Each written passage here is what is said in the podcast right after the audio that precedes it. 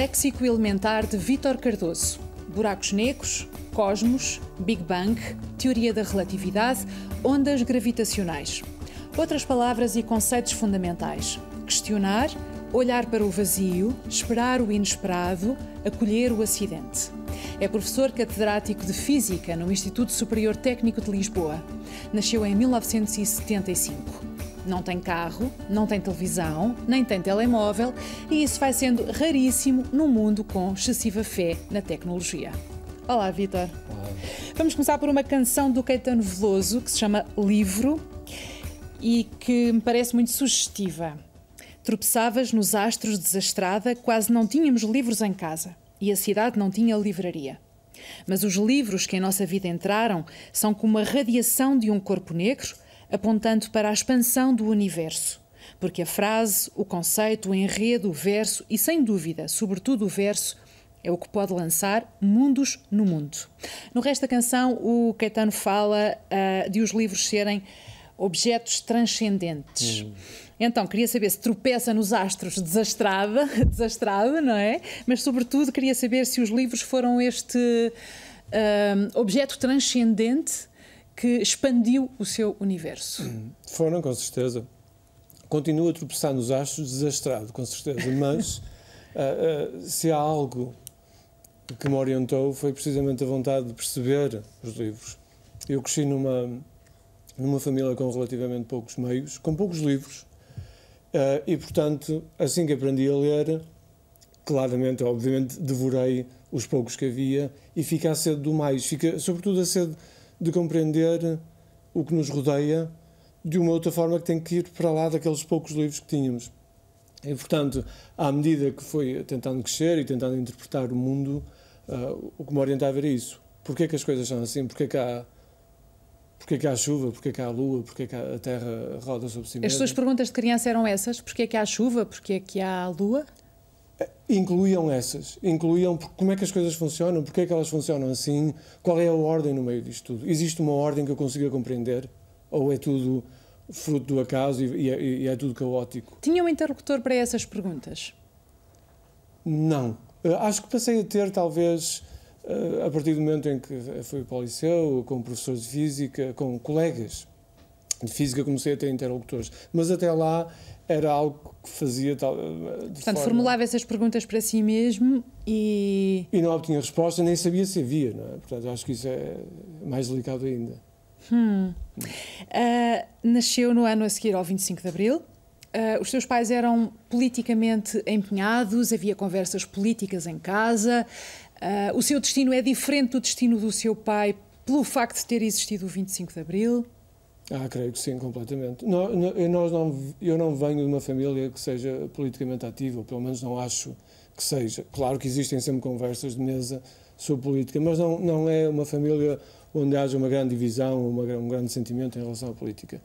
Dito isso, é claro que houve uma mudança uh, enorme com os anos pós-25 de Abril. Eu não sei o que é que foi a Revolução, não faço a mínima ideia porque não a vivi, mas vi o caminho todo que foi desde os meus pais até aos meus irmãos e eu. Por exemplo, os meus pais têm a quarta classe, quiseram sempre estudar mais, uh, são pessoas inteligentíssimas, eu acho mais inteligentes do que eu, uh, mas não puderam. Mas conseguiram dar-nos a nós uh, aquilo que eles não tinham, que era a educação, o caminho para a compreensão das coisas, não é? e todos os meus irmãos são, têm licenciatura e quase todos têm doutoramento. Todos têm um percurso escolar uh, muito bom ou brilhante, segundo sei. Uh, o que é que os vossos pais uh, vos deram ao pequeno almoço? Uma opção mágica. Pão e queijo. Pão e queijo e a vontade de. Eu acho que é, mais a vontade de saber mais. Saibam mais, aprendam, explorem o potencial. Não dito desta forma, mas a, a mensagem era muito clara. Explorem o potencial se, seja onde for que vão estacionar, uh, estejam felizes com esse ponto.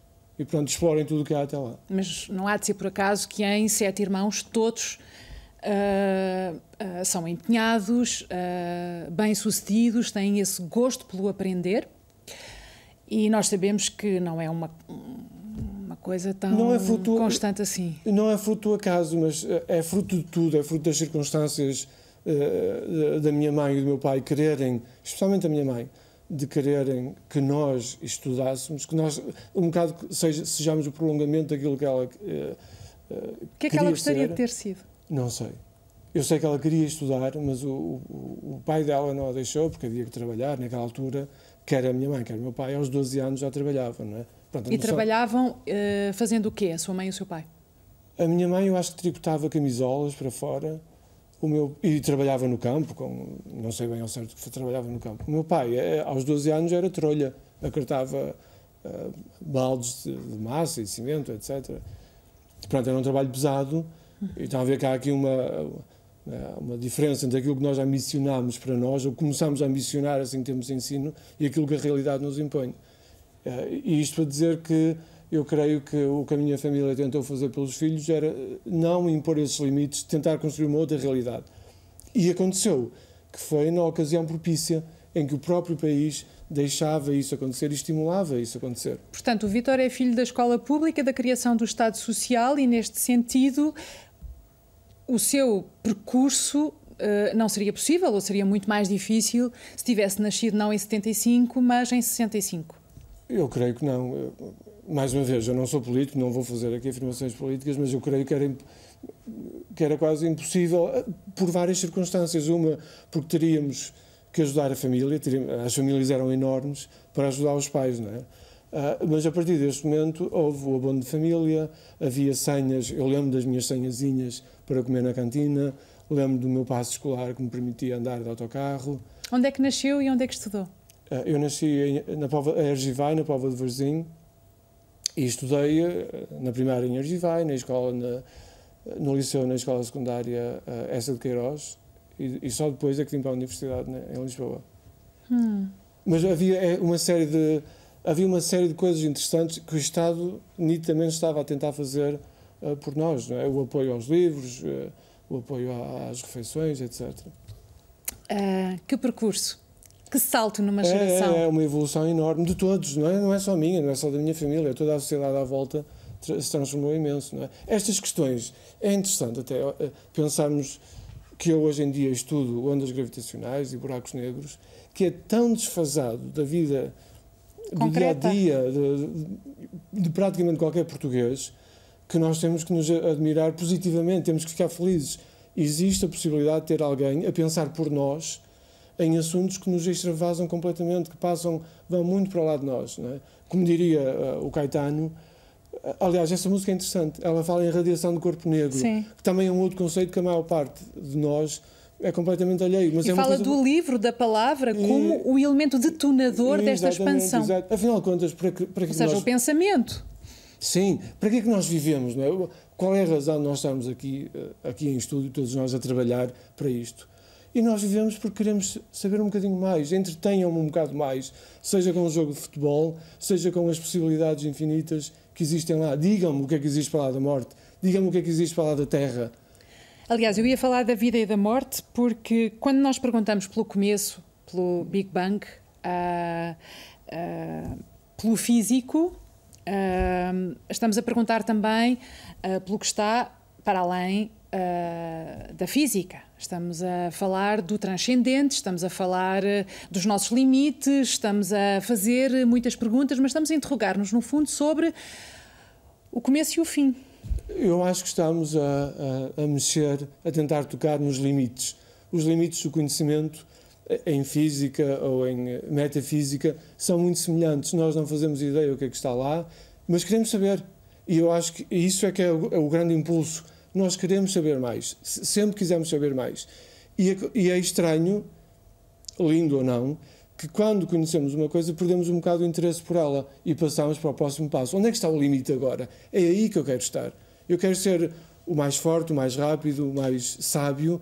Quero saber qual é a estrela mais mais longe de nós. Se amanhã descubro a estrela mais longe, então eu quero passar para a próxima. Hum.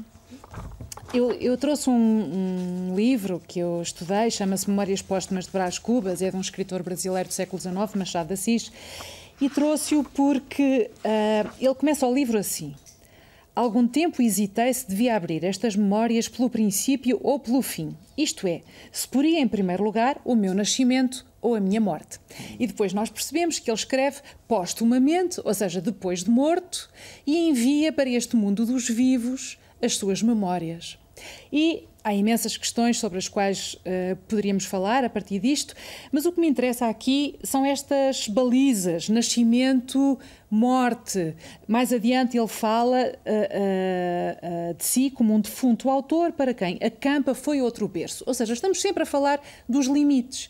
E é muito subversivo quando um autor no século XIX diz o limite não é aqui, Exato. O limite não é na morte. Eu escrevo depois da morte e envio as memórias para cá. Mas mais do que isso também, que é, é esta impressão que nós temos desde que nascemos, que o tempo flui uh, para a frente, para a frente numa só direção, de uma forma homogénea, que nós estamos aqui a caminhar uh, para um algo desconhecido.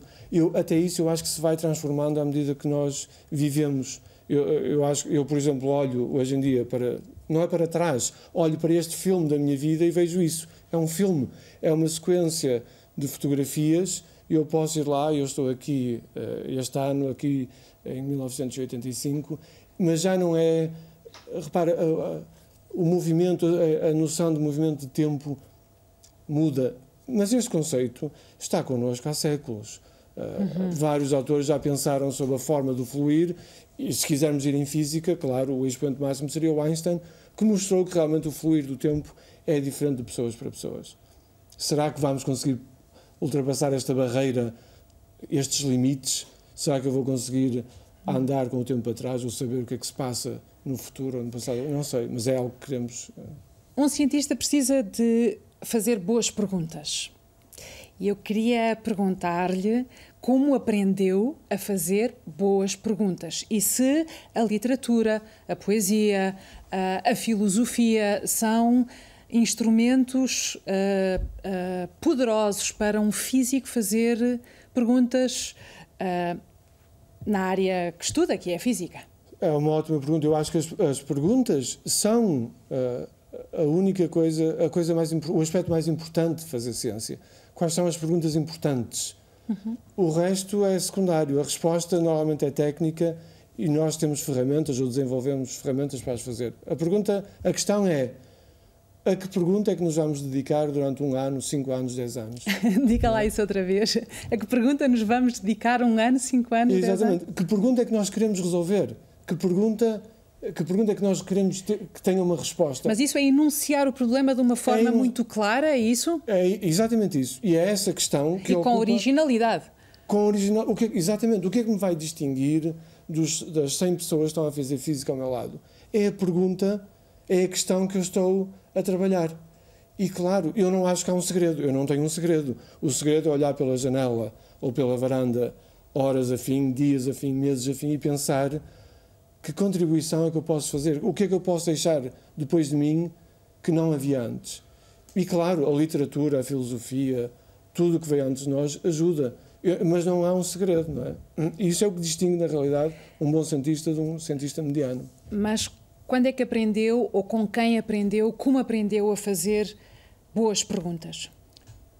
Comigo mesmo. Ah, ah, eu ia muitas vezes para a escola, a pé, eram 3 ou 4 quilómetros, para o liceu e rapidamente vai perceber que está à procura do seu lugar no mundo. É? Que lugar é esse? É um lugar insignificante ou é um lugar de equipa onde faz algo uh, igual a tantos outros ou quer ter um, um papel especial? E quando começa a fazer essas perguntas, alguns de nós uh, percebem que querem fazer algo diferente, querem fazer algo que tenha algum significado. E para isso temos que encontrar o nosso lugar nesta estrutura toda. E encontrar lugar significa precisamente isto. A que é que eu me vou dedicar que vale a pena?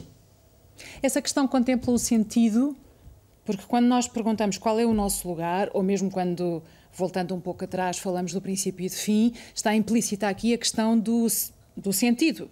Outra canção do Caetano Veloso que diz existirmos a que será que se destina. Exatamente. Claro que sim. É o, no fundo é o lugar na sociedade, é o lugar na vida, é, é, a importância que dá a si mesmo nestes 80, 100 anos de vida que temos. O que é que nós vamos fazer? que nos, que nos faz sentir eu estou vivo, eu estou a gostar de fazer isto, eu existo por uma razão. Faz sentido eu estar aqui. Uh, alguns de nós, muitos de nós, não encontramos a resposta para isto.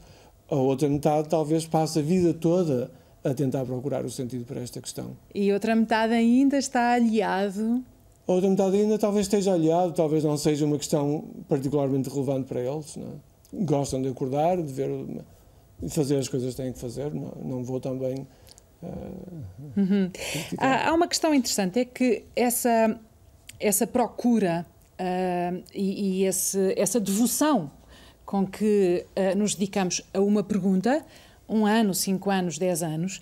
No fundo, tudo isso aponta para um tempo muito dilatado, uh, para a possibilidade de não encontrar um caminho, Exato. olhar para o vazio. Exato.